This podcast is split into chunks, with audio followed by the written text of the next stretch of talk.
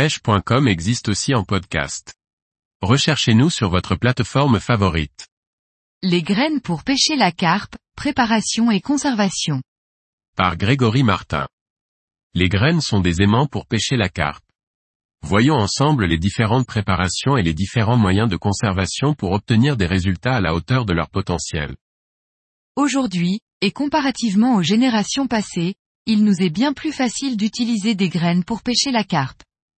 Beaucoup de solutions s'offrent à nous pour rendre l'utilisation des graines moins contraignante.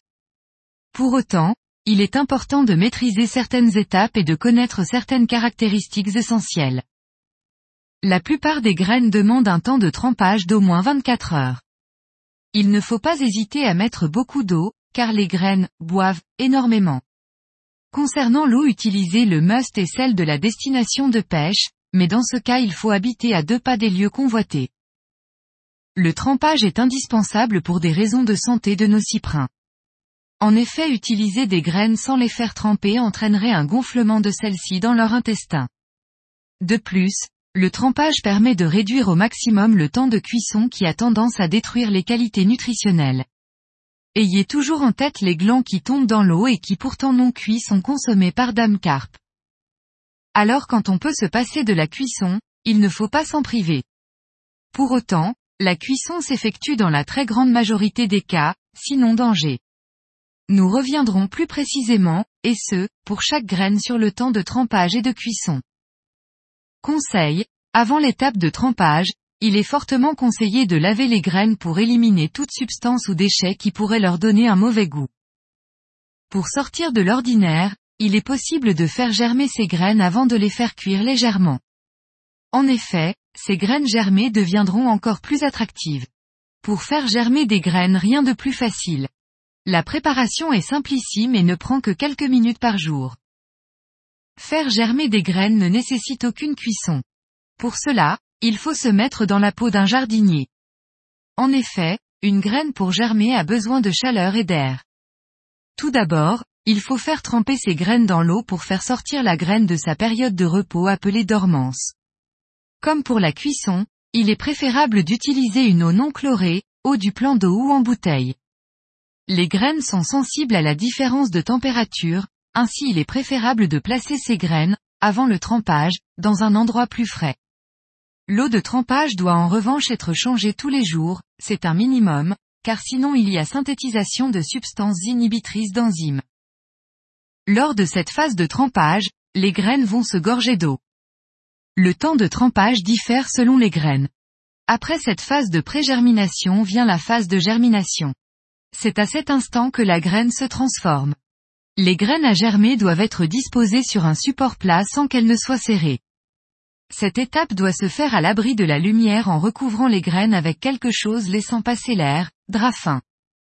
Ceci permet de recréer l'ambiance souterraine. Attention, le drap ne doit pas toucher les graines. Ces dernières doivent être humidifiées tous les jours.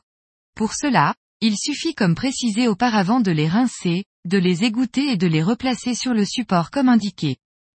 Petit à petit les graines peuvent être placées dans un espace plus lumineux afin de faire développer la chlorophylle.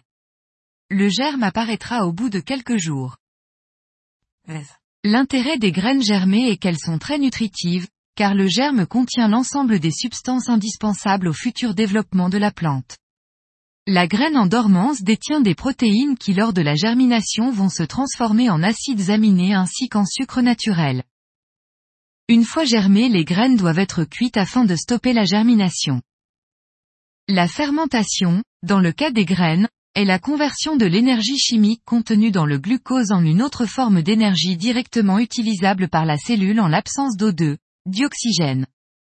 Dans le cas des graines, la fermentation est dite éthylique le glucose se transforme en alcool. Cette fermentation alcoolique se réalise dans un milieu dépourvu d'oxygène. La température idéale est de 35 degrés Celsius. Grâce à cette fermentation, de nombreuses graines peuvent être conservées très longtemps comme la noix tigrée pour ne citer qu'elle. Pour faire fermenter les graines, il suffit de rajouter après cuisson environ 200 g de sucre par kilo, de bien mélanger et de refermer le tout hermétiquement. Il suffit ensuite de laisser faire le temps. toutes les graines ne peuvent pas se conserver grâce à la fermentation. Certains pêcheurs de carpe n'apprécient pas cette méthode et préfèrent pêcher avec des graines fraîches. Cependant, il est fastidieux pour des pêches courtes de préparer des graines à chaque sortie, comme les bouillettes d'ailleurs pour ceux qui roulent. Le procédé le plus simple est de préparer ces graines en grosse quantité et de les congeler dans des sacs ou récipients de différentes contenances. Ainsi, vous êtes paré pour de longues sessions, mais aussi pour de courtes sessions improvisées. La préparation et la conservation sont autant d'éléments qui rebutent beaucoup de pêcheurs de carpe à utiliser des graines. Des graines prêtes à l'emploi sont disponibles sur le marché. Starbay propose notamment des Seeds en version nature ou même aromatisées pour compléter leur gamme de bouillettes. Quoi de plus agréable que de sortir un paquet de graines comme nous le faisons pour les bouillettes? Un produit grandement pratique pour ceux qui n'ont ni le temps ni l'envie de se mettre à cuisiner des graines. Quel que soit votre temps, votre budget, vos contraintes, vous avez d'or et déjà quelques solutions pour utiliser au mieux les graines et ainsi augmenter votre panel d'approche pour pêcher la carpe. Prochainement, nous aborderons les spécificités de chaque graine afin de faire les bons choix.